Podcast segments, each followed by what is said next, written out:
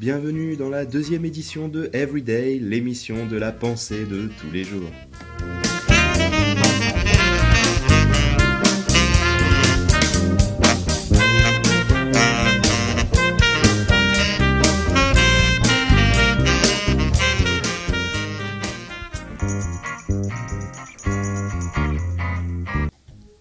Avez-vous déjà envoyé un message à vous-même dans le futur?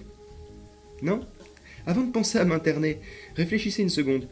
N'avez-vous jamais fait une liste des courses?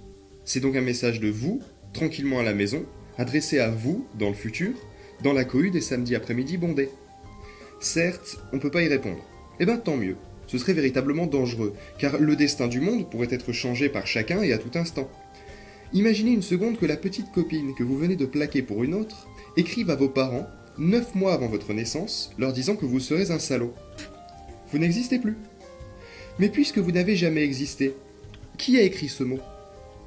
En fait, le plus grand danger vis-à-vis du voyage dans le temps de nos jours, c'est un gros mal de tête.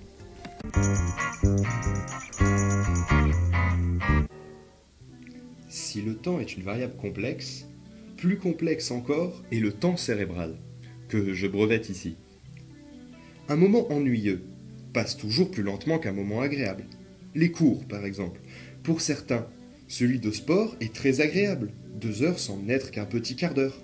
Et pour d'autres, ces deux heures semblent être longues comme quatre longues heures. Et pour celui qui ne peut pas jouer pour cause de blessure, lui, je lui souhaite de rester chez lui, où le temps passe toujours plus vite. Dans ce concept, il me faut une référence. Prenons par exemple le prof de sport.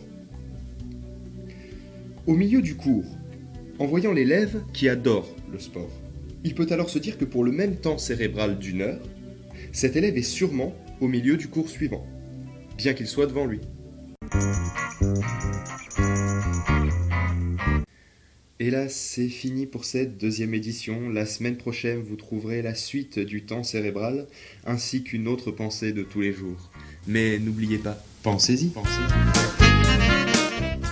Retrouvez Everyday sur le site http://everyday.exen.fr.